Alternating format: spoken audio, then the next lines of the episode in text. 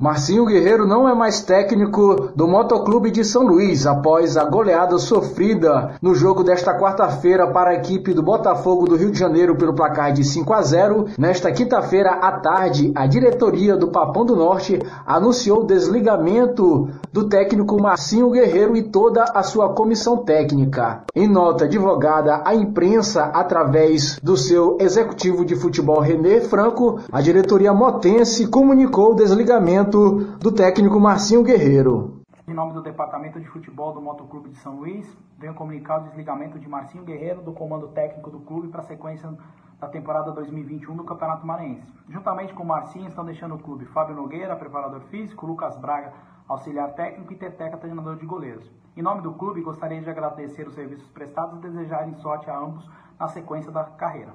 A partir de agora, o Motoclube começa um novo processo para a escolha de uma nova comissão técnica que será definida nos próximos dias.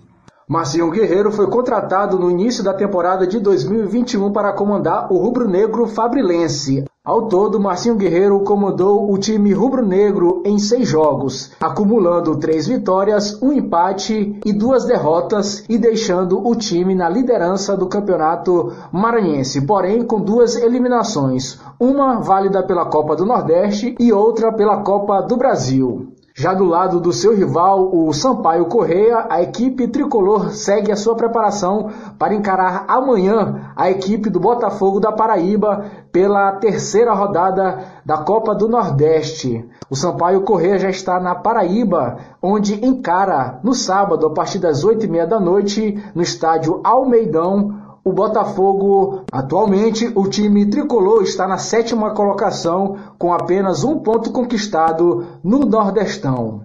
Rodrigo Barbosa para o Jornal Rádio Universidade.